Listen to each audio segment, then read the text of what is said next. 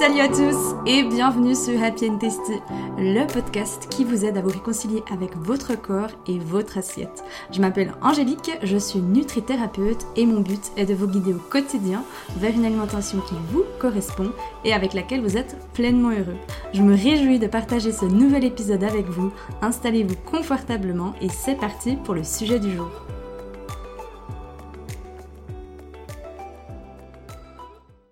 Hello tout le monde et bienvenue dans ce nouvel épisode de podcast. Je suis ravie de vous retrouver aujourd'hui pour un épisode très attendu où on va parler donc de symptothermie avec Eugénie Tabi qui est donc une formatrice spécialisée en symptothermie. Je vous laisse tout de suite donc avec ce nouvel épisode.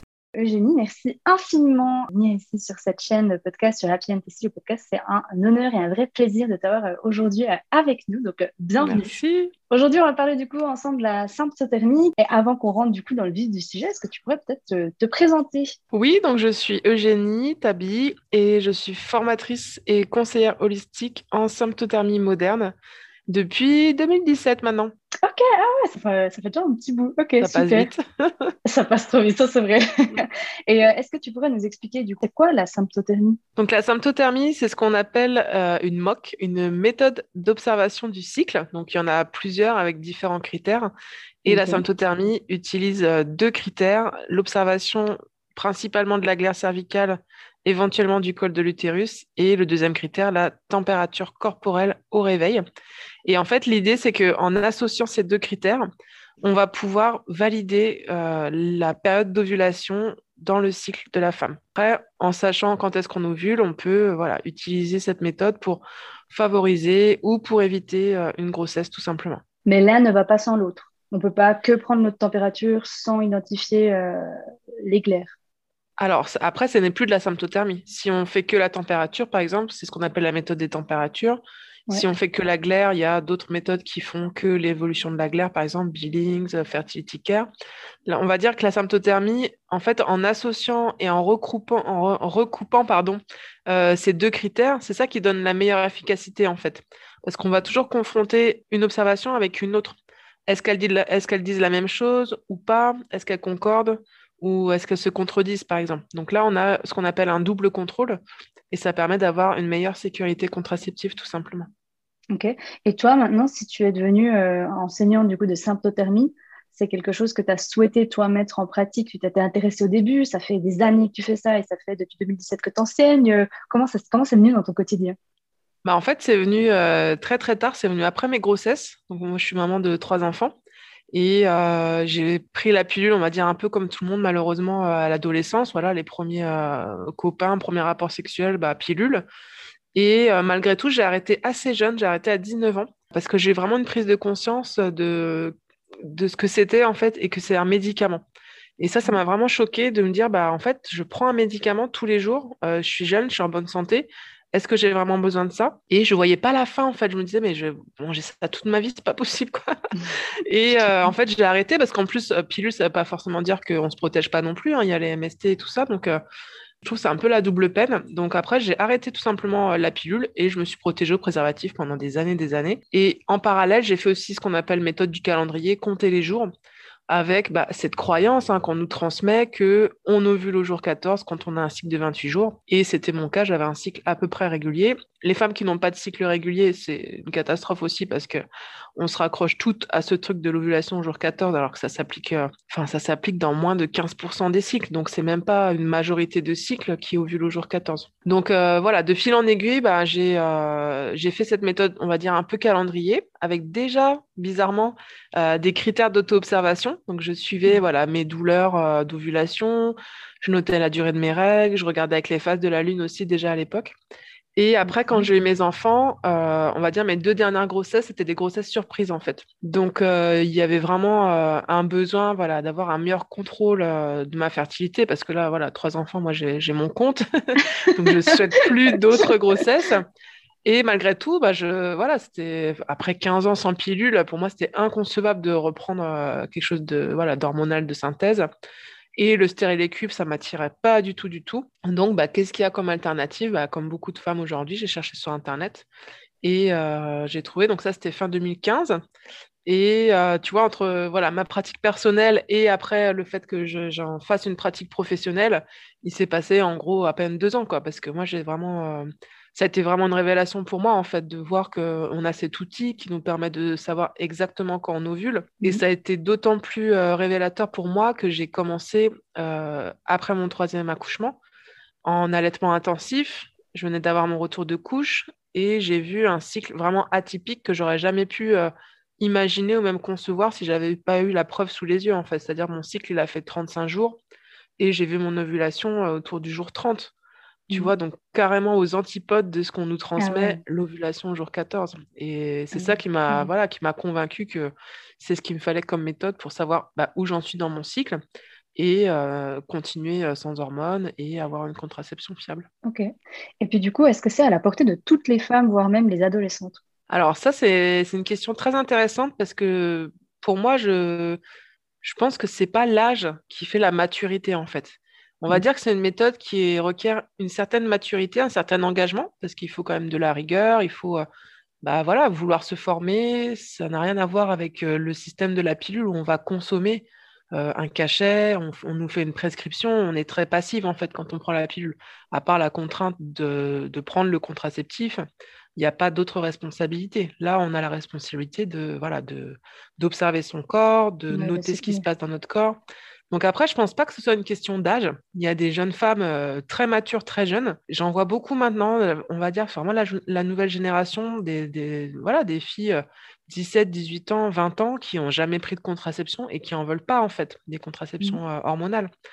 Donc, euh, elles ont la tête euh, assez sur les épaules pour savoir qu'elles n'en veulent pas et qu'elles vont mettre en place un autre système. Et euh, ça marche très, très bien aussi. Quoi. Des femmes plus âgées qui seront jamais prêtes à passer à la méthode, par exemple. Si on reprend l'exemple un petit peu de si je prends mon, parcours à moi, c'est vrai que ben voilà, mes premières règles sont arrivées.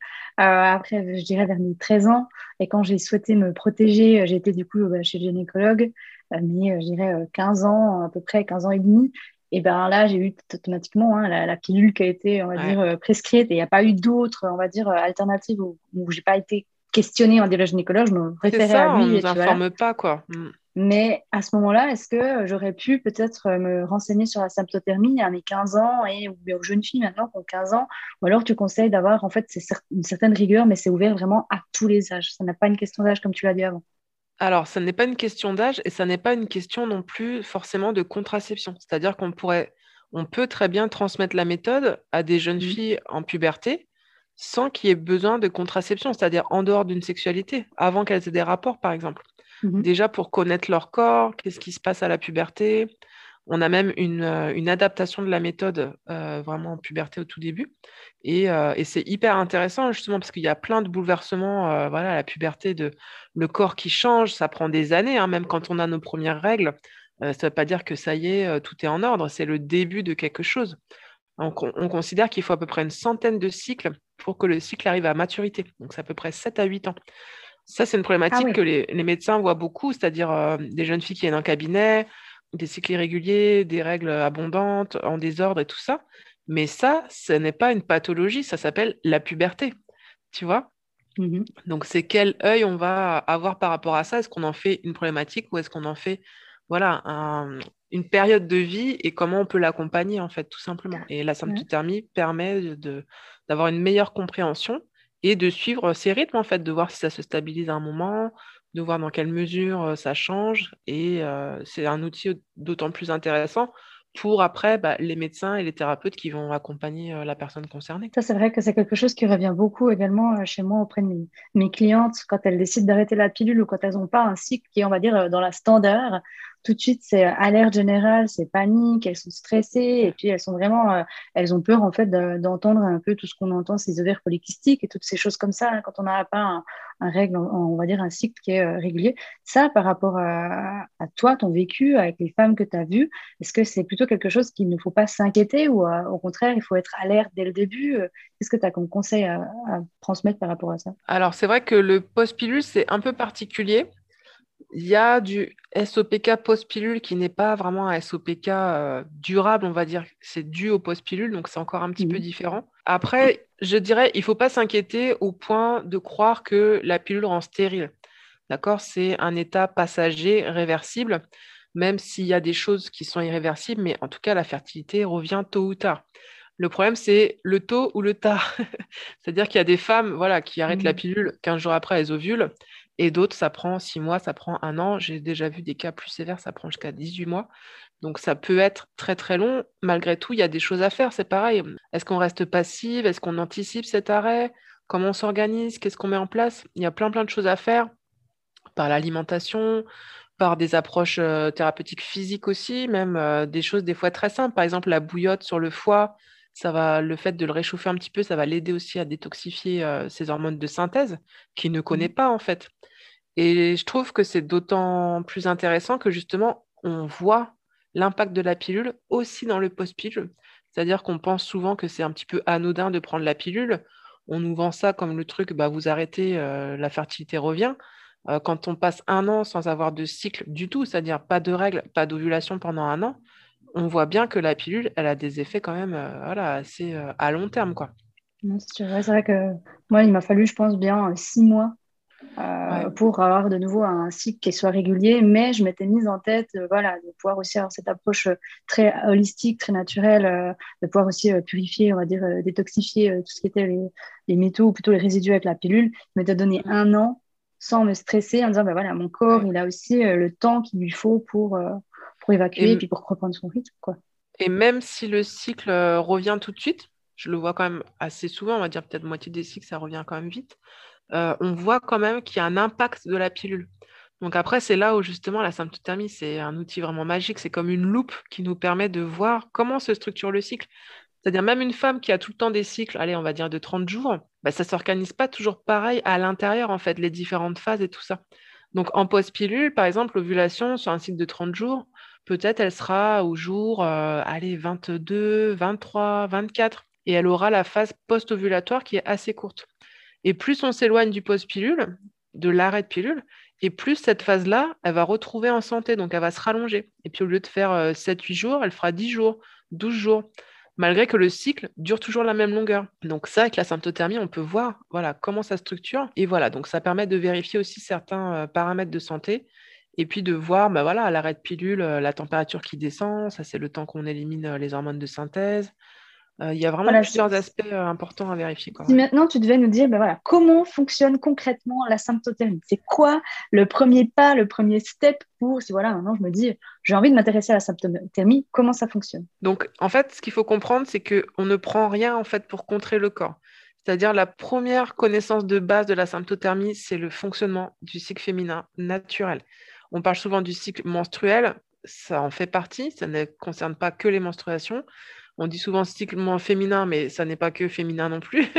Euh, en fait, c'est le cycle de reproduction. On a un cycle, on a des, menstruations parce qu'on a une ovulation et vice-versa. On a des menstruations parce qu'on a une ovulation, tu vois. C'est un mmh cycle vertueux, on va dire. Ovuler, c'est un signe de bonne santé. Ça, c'est pareil, je pense que c'est un élément euh, clé à remettre euh, dans le débat. Ovuler, c'est un signe de bonne santé, donc c'est normal pour une femme d'ovuler. Et justement, on va apprendre à reconnaître la période d'ovulation avec la méthode symptothermique sur la base de deux critères minimum, donc sympto et thermie. Euh, dans les symptômes, on a beaucoup en priorité la glaire cervicale. Donc en fait, c'est un fluide qui est produit au niveau du col de l'utérus.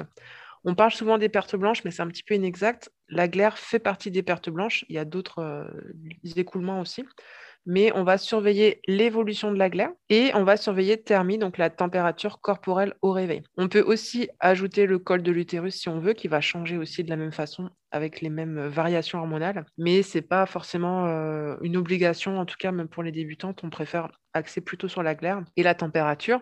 Et en fait, ces deux indices, si tu veux, ils vont changer, ils vont évoluer au fur et à mesure du cycle en fonction des hormones de notre cycle. Donc c'est là où il faut comprendre bah, qu'est-ce qui se passe, comment le corps prépare l'ovulation, c'est quoi l'ovulation, c'est quoi la post-ovulation et les différents changements qui s'opèrent. Et ce qui est important aussi, c'est de noter ce qu'on va observer. C'est pas, si tu veux, euh, une journée qui va euh, changer tout ton cycle. C'est vraiment l'évolution de tes observations. Comme la température, on regarde la courbe de température. On ne regarde pas juste euh, s'il y a une température qui chute ou qui est trop haute, qui est isolée, ça ne veut pas forcément dire grand-chose en fait. On mmh regarde l'ensemble des données. Donc il y a deux étapes après dans la pratique. Il y a ce qu'on appelle l'observation. Donc, on va récolter des données. Euh, alors, ce qui est bien aussi, c'est que c'est une méthode qui est assez flexible. Ce n'est pas tous les jours du cycle. Par exemple, pendant les règles, euh, voilà, il ne se passe rien. On n'a généralement pas de fertilité. Donc, ça ne sert à rien de s'observer, prendre la température pendant les règles, par exemple. On va se concentrer pendant la phase fertile. On va regarder l'évolution de la glaire avant l'ovulation, après l'ovulation et la température, pareil, avant et après l'ovulation. Et en recoupant ces deux critères, en les interprétant, ça c'est la deuxième étape, Première étape, l'observation. Deuxième étape, l'interprétation. Donc là, on a des, euh, règles, en fait, hein, c'est vraiment une méthode. On a des règles à appliquer pour savoir, ben voilà, à partir de euh, combien de degrés d'écart est-ce que je considère que c'est une montée ou pas. Euh, c'est pas, si tu veux, c'est pas une température dans l'absolu. C'est pas parce que je dépasse 37 degrés que j'ai ovulé. Non, c'est veut dire combien j'ai eu avant dans ma phase préovulatoire et combien j'ai après dans ma phase post-ovulatoire. Ce qui fait que cette méthode s'adapte à tout type de cycle. Déjà, on a plusieurs modes de prise pour la température. Faire la prise buccale, rectale ou vaginale, par exemple. Donc, ce n'est mhm. pas du tout les mêmes valeurs, ce n'est pas la même fourchette. Ça marche aussi sur les cycles irréguliers, puisqu'on ne va pas du tout compter les jours. On va attendre de voir les signaux que le corps il donne en fait. Donc on n'a pas besoin d'attendre d'être réglé, euh, on va dire de manière régulière, de se dire voilà j'ai mon cycle qui est absolument réglé euh, comme une, comme une, une postière ou comme la gare, on va dire, on peut le faire euh, même si on est irrégulier. Ah, et je trouve que c'est un super outil, bah, notamment par exemple en post-pilule, parce qu'on ne sait pas est-ce qu'on va ovuler ou pas. Donc il y a les premiers saignements quand on arrête le contraceptif qui sont des saignements de privation, parce qu'on arrête l'apport hormonal de synthèse, du coup on a des saignements, ce pas des menstruations vraiment. Mais le après, euh, si j'ai des, des, saignements dans un mois, est-ce que c'était des règles ou pas? Est-ce que j'ai eu une ovulation entre-temps ou pas? Bah, Ça, on peut le savoir avec la symptothermie. Quand on a un SOPK euh, même un peu sévère, euh, voilà, qui a des cycles de 40, 50, 60 jours, mmh au lieu d'être dans le brouillard pendant trois mois, bah, à quel moment j'ovule? Mmh. Est-ce que ma glaire, elle change? Est-ce qu'elle change pas? Après, quand on met en place aussi du soutien par rapport au cycle, je pense à l'alimentation, de l'exercice, prendre soin de soi, etc., on peut améliorer cet aspect-là irrégulier. Donc quand ça commence à bouger, bah pareil, euh, comment je trouve mes repères bah, En fait, en suivant son cycle, tout simplement. Et au niveau, du coup, tu nous as parlé de la, prise de la température.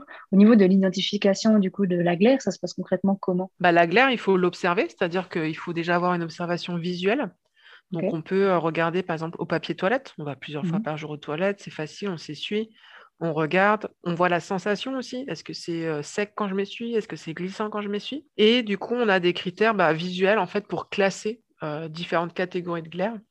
Et après, on note tout ça voilà, dans une petite appli ou sur un support papier. Les, deux sont possibles. Et on va regarder voilà l'évolution de, moins fertile vers plus fertile. Et après l'ovulation, le contraire, on passe de très fertile à beaucoup moins fertile. et chaque femme a un profil différent. Par exemple, souvent, on parle de la glaire euh, blanc d'œuf euh, au moment de l'ovulation, donc quelque chose de très euh, extensible, transparent, filant. Mais par exemple, ce n'est pas tout le monde qui a la glaire blanc d'œuf à l'ovulation. Il y a des femmes qui n'ont pas ce profil. Mais ce qui va être important, c'est de repérer une évolution et après un changement de la glaire après l'ovulation. Donc ça s'adapte vraiment à tout type de profil en fait. Et puis ça, tu dirais qu'il faut combien de temps à peu près pour, apprendre la symptothermie Alors, on recommande euh, un apprentissage sur six mois, enfin plutôt six cycles. Trois cycles où on fait que de l'observation, c'est-à-dire déjà mmh. bah, se familiariser avec son corps. Hein. On n'est pas du mmh. tout éduqué à la glaire cervicale, par exemple. Mettre en place la prise de température, euh, voir qu'est-ce qui peut perturber dans notre quotidien euh, les observations ou pas. Ça, c'est pareil, c'est très, très individuel. Donc voilà, on fait un cycle, deux cycles, trois cycles comme ça. Et puis quand ça commence à, bien aller, quand on trouve nos repères, eh bien, on va après apprendre l'interprétation. Donc là, c'est les règles qui nous permettent de définir ce qu'on appelle la fenêtre fertile, tout simplement. Donc, mmh à quel moment je suis fertile dans mon cycle, à quel moment je suis plus fertile dans mon cycle. Après, on s'entraîne encore un petit peu à l'interprétation, au moins trois cycles. Il y a des femmes chez qui voilà, elles sont, elles sont à l'aise plus rapidement. Peut-être elles ont un cycle naturel depuis longtemps. Elles ont déjà un petit peu observé leur cycle. Euh, si c'est vraiment la grosse découverte, des fois, il y a besoin de plus de temps aussi. Peut-être en post il y a peut-être moins de glaire. Les premiers cycles, c'est peut-être moins évident. Donc voilà, après six mois, on va dire, c'est euh, les recommandations de base. Mm. Voilà, après, c'est selon votre expérience, selon euh, comment vous vous sentez à l'aise. Ok, donc tu nous as dit six mois, c'est à peu près la durée, on va dire, générale. Et puis, du coup, au quotidien, ça veut dire que c'est quelque chose qui doit mis à part, tu m'as dit, pendant la période des règles, on n'a rien à observer, rien à noter, mais sinon, c'est quelque chose qu'on fait au quotidien toute sa vie, ou au bout d'un moment, bah, on se connaît et puis on ne prend plus des prises de notes, ou euh, on ne s'observe plus, ou c'est vraiment une observation jusqu'à la fin de notre vie Alors, c'est vrai qu'après, quand on est plus experte, on va dire, dans la pratique, on va concentrer les observations euh, autour de la phase fertile, en fait. Donc, euh, par exemple, si on a un cycle voilà, où la fertilité démarre un peu plus tard. Après, on a des, indices particuliers qui nous permettent de mieux euh, affiner, on va dire, cette période-là. On peut très bien commencer la prise de température seulement au jour 8, 9, 10 par exemple. Et en gros, on peut réduire à 10 jours d'observation par cycle. Donc, tu vois, ça dépend de la longueur de tes cycles, mais un cycle de 28-30 jours, ça fait à peu près un tiers du cycle. Une fois qu'on a confirmé notre ovulation, on est dans la phase infertile post-ovulatoire. Là, c'est pareil, il n'y a plus besoin de prendre sa température, de regarder sa glaire si on n'a pas envie. Il n'y a pas d'utilité en fait. Il y a des femmes mmh. qui aiment bien le faire tout le long du cycle, euh, la température, la glaire, peu importe. Mais en vrai, euh, seulement 10 jours par cycle, ça suffit. Ça vient après, je pense, un peu comme une habitude. Euh, comme quand on voit, on se brosse les dents, on se pose même plus la question. Ah, mais exactement. moment, quand c'est une habitude, c'est même qu'on a envie de le faire et ça devient plus une espèce de, de charge à faire. quoi.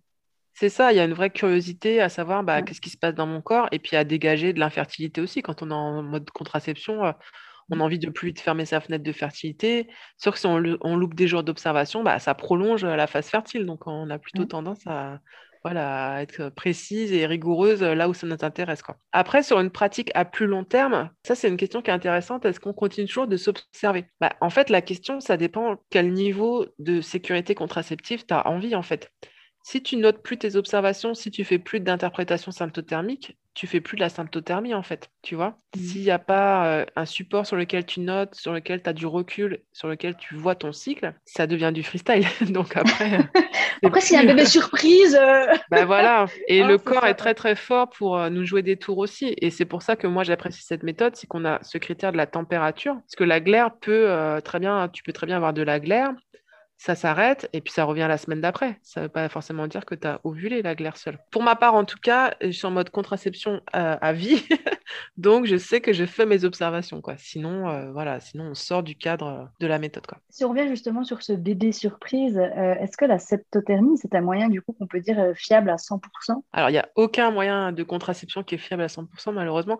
Même l'abstinence, hein, c'est pas fiable à 100%. Les études ont montré que en vrai, même quand on, voilà, quand on, on pratique l'abstinence, il y a quand même un risque parce qu'en vrai, personne euh, ne peut se contraindre vraiment, euh, tu vois, à 100%. Euh, mmh après, on a une très très bonne efficacité théorique. c'est ce qu'on on appelle les indices de Pearl.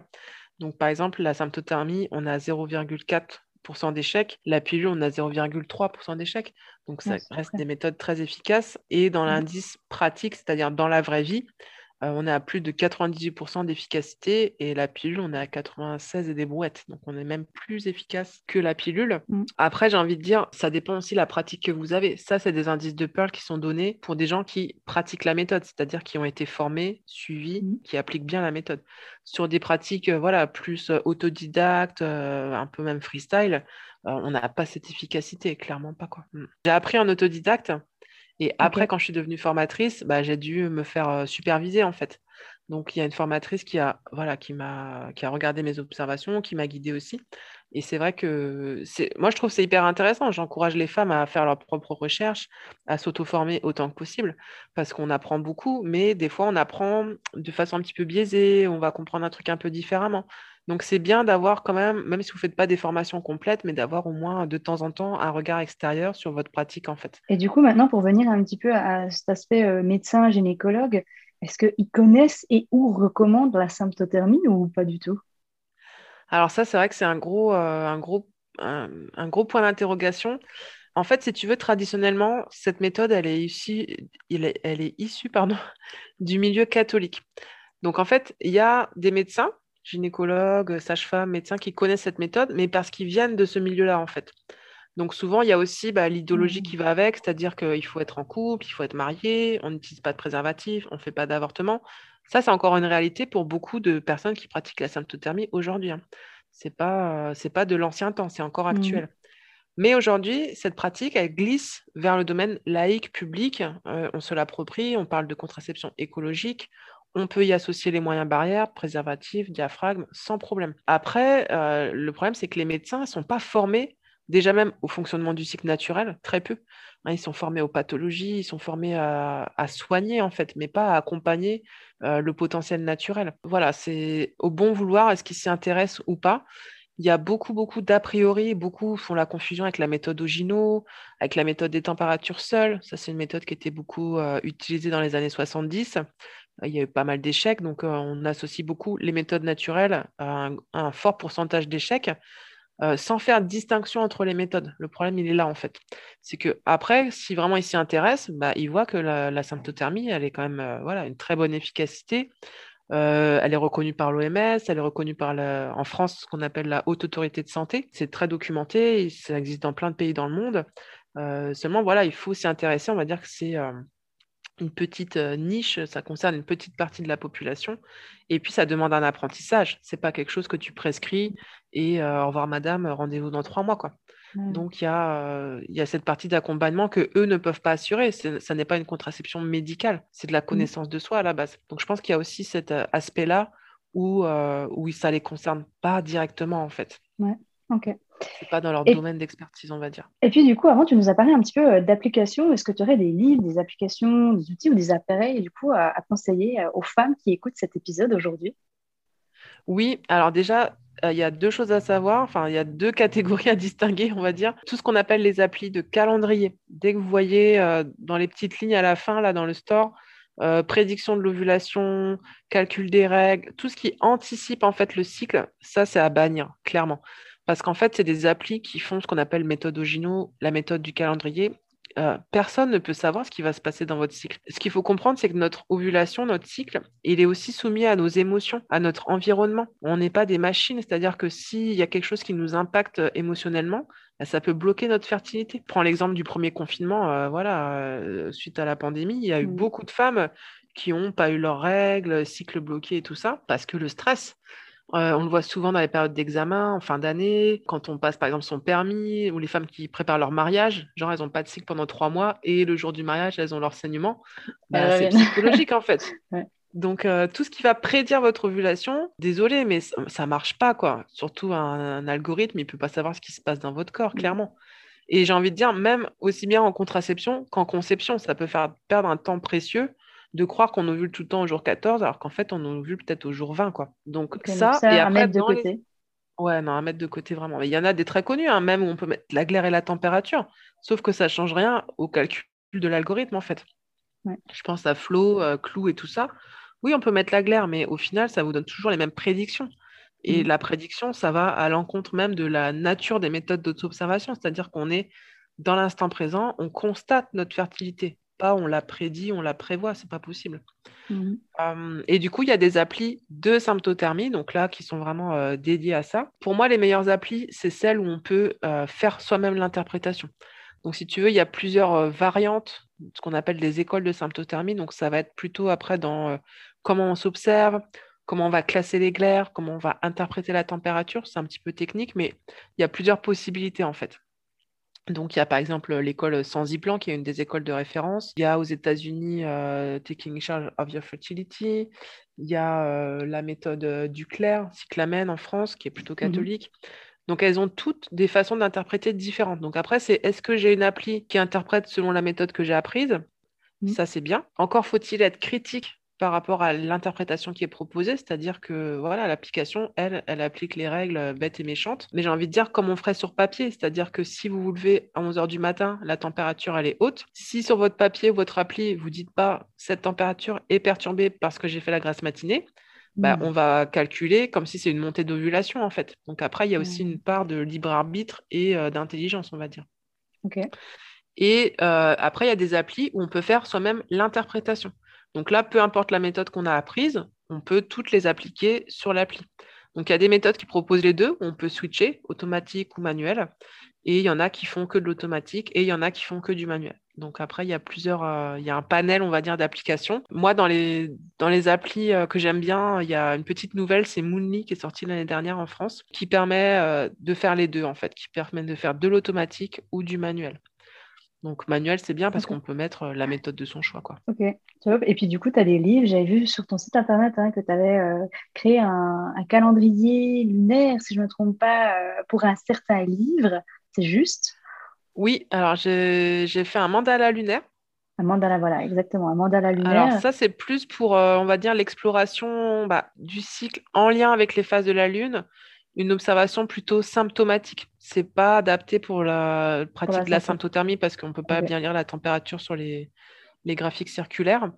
Euh, j'ai créé aussi un livre qui s'appelle Symptobujo. C'est un petit carnet en fait pour suivre son cycle où là, on peut associer les deux. On peut faire la pratique symptothermique et symptomatique. C'est hyper intéressant. C'est on apprend plein plein de choses sur soi, justement, de lier bah, les phases de son cycle avec bah, ses besoins de sommeil, son alimentation. Il y a des choses vraiment euh, curieuses et rigolotes, comme par exemple bah, les couleurs avec lesquelles on s'habille, qu'on a envie de manger. Enfin, c'est très, très marrant. Quoi. Et du coup, ce livre, où c'est qu'on peut le retrouver, celui que tu viens de citer là? Euh, il est sur mon site, ouais. ok, d'accord. Euh, bon, bah, je mettrai, euh, Google, tu trouves, je mettrai tous les, tous les liens dans, dans cet épisode de podcast. Du coup, les livres que tu as à conseiller sur la symptothermie? Alors, euh, bah, en fait, il y a vraiment une école de référence, j'en ai parlé tout à l'heure, c'est Sans Plan. Donc, je recommande vraiment le manuel Sans Plan.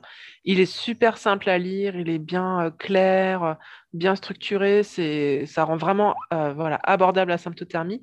Après, il y a un autre livre que j'aime beaucoup, c'est euh, Cycle féminin et contraception naturelle de Audrey Guimau. C'est ce qu'on appelle le gros livre vert. il y a un joli utérus dessus. Ah oui, oui j'en ai déjà entendu parler. Ouais, il est magnifique, il est super bien illustré. Euh, par contre, il est vraiment très complet. Moi, je l'appelle l'encyclopédie de la symptothermie. en fait, il y a plusieurs, justement, plusieurs protocoles qui sont expliqués dedans. Il y a le sensi blanc, euh, il y a le cyclamen, etc., etc. Donc voilà, vous avez plusieurs options d'interprétation, mais toujours bien garder une seule méthode. Ça, c'est important. Euh, mmh. après, il y en a d'autres. Il y a euh, Rose Bianchi, il y a Mylène Clichy. Euh, c'est une méthode qui n'est pas nouvelle. Hein. C'est ça qui est un peu rigolo. C'est qu'aujourd'hui, on en parle beaucoup, bah, d'autant plus sur les réseaux parce que ça, ça, va vite, le bouche à oreille. Mmh. Mais par exemple, aux États-Unis, il y, a, le livre de Tony Wechsler. Hein. ils ont fêté la, la, 20e édition, le 20e anniversaire. Et c'est un best-seller.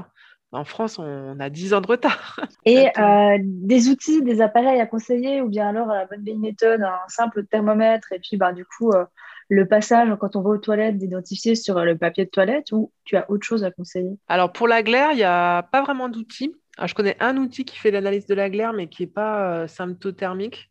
C'est le KEG, que je ne recommande pas forcément, mais c'est intéressant de savoir que ça existe quand même. Pour la glaire, c'est une observation visuelle, manuelle, j'ai envie de dire. Pour la mmh. température, euh, effectivement, il y a un besoin, en tout cas, c'est d'avoir un thermomètre basal qui prend avec deux chiffres après la virgule. Ça, c'est pas tous les thermomètres qui le font. Et qui respecte, en tout cas, si on veut la meilleure efficacité contraceptive, les modes de prise qui ont été étudiés dans l'étude de fiabilité c'est-à-dire un mode de prise buccal, rectal ou vaginal. Les modes de prise, c'est la grande mode en ce moment des bracelets, ten drop, Ava et tout ça c'est des prises cutanées en fait. C'est sur le bras, sur le poignet. C'est pas validé pour la méthode. Donc après, si vous choisissez ces dispositifs, il n'y a pas de, garantie d'efficacité. Mm. Euh, il y a ce qu'on appelle la femtech, c'est-à-dire les technologies féminines. C'est un grand, grand marché en plein boom. Il y a plein de dispositifs qui sortent.